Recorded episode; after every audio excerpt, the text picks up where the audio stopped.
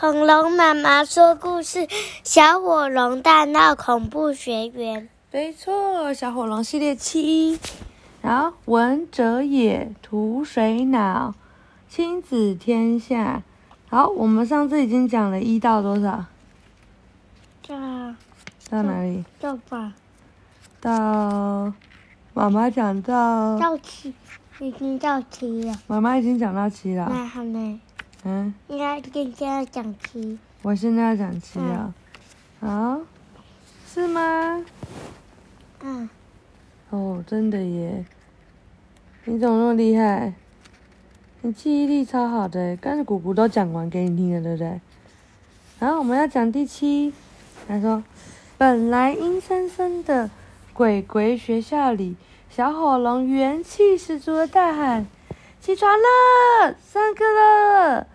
三个小鬼揉着眼睛排队站好。你们先告诉我以前学过什么？”小恐龙说：“小火龙说，校长教我们要恐怖的话。”只要发出“呜呜”的声音，小可说，然后制造一点鬼火。小帕说，然后学会用哀怨的声音讲话。小吸血鬼说：“错错错！”小火龙叉着腰，我现在教你们要恐怖的话，要先把窗帘拉开。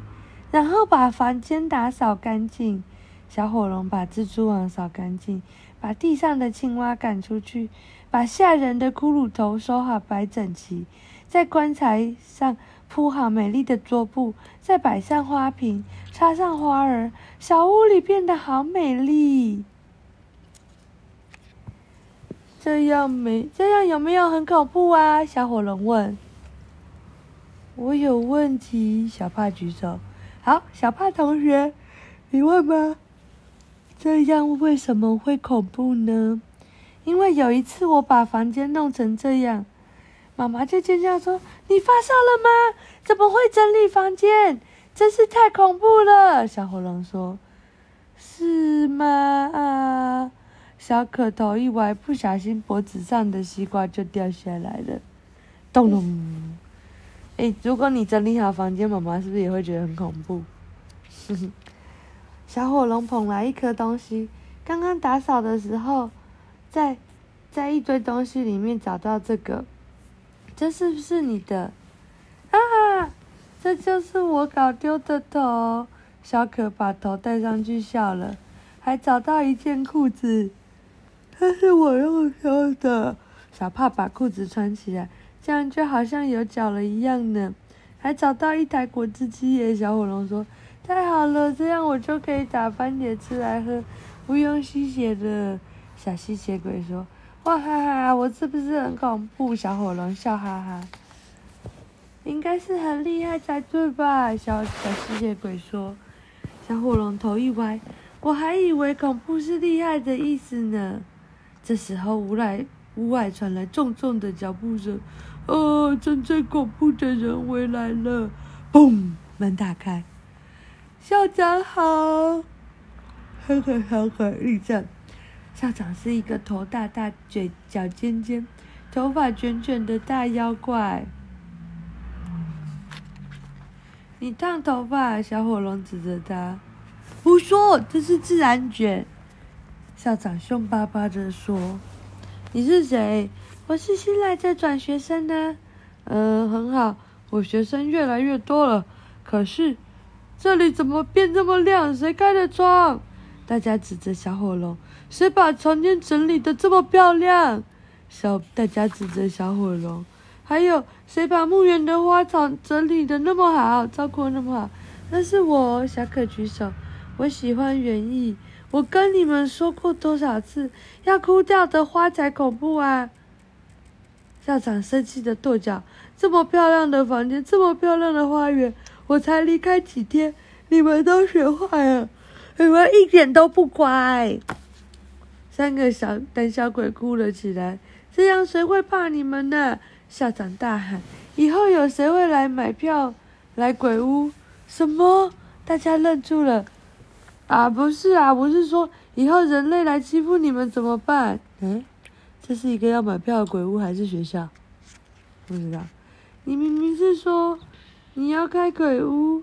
小可小怕说：“我懂了，你要我们帮你赚钱，难怪你要我们学会吓人。”小火龙歪头对着校长说：“你是坏人吗？”妖怪校长生气的抬起脚，嘣，把小火龙踢出去。可恶，都是你坏了我的好事！小恐龙咕噜咕噜咕噜咕噜咕噜滚到墓园门口，咻的一扇门，魔法传送门出现在眼前。一个身穿古装、脚踏草鞋的小男孩走了过来。哇，好灿烂的阳光！好美丽的茶花园！桃太郎看着眼前的墓园说：“哦，讲完了。”嗯。第八集。这不愧是贵族学校，校园真美丽。桃太郎站在墓园门口，左看看，右看看。你是谁呀？小火龙问。你就是小火龙吧？我是你的弟弟桃太郎啊。桃太郎抱着小火龙说：“我们终于相见了。”桃太郎就把火龙妈妈捡到桃子，一直到最后，他坚持要去斩妖除魔，但是妈妈却以要他来上学的经历都讲出来了。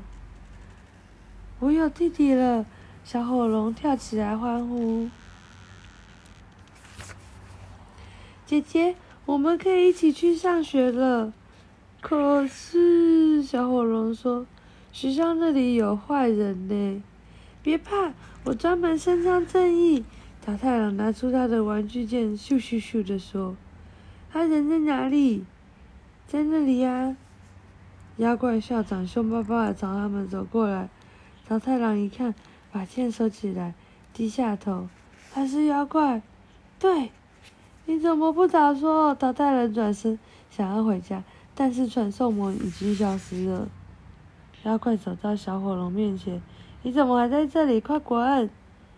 妖怪对着小火龙举起尾巴，举起脚，从眼看又要踢下去，不知哪来的勇气，淘太郎大吼一声：“不，不许你这样碰我姐姐！”说完，他马上后悔，但已经来不及了。妖怪校长。惊讶的转头过去问他说：“你是谁？”“我是桃太郎啊！”桃太郎回答。妖怪校长笑弯了腰：“你就是传说中的斩妖除魔的桃太郎啊！个子也太小了吧！我今天吃的比较少。”桃太郎有气无气的说：“可是我看是被淘汰的桃太郎吧。”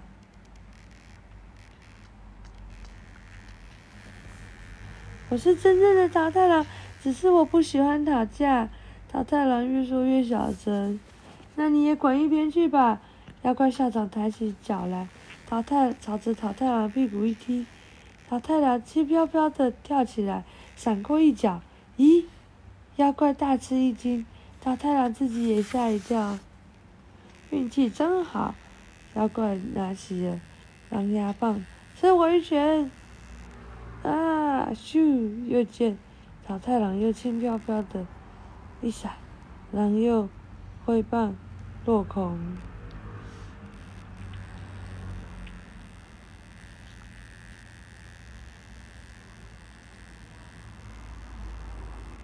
宝宝好想睡觉，明天再讲吧，晚安。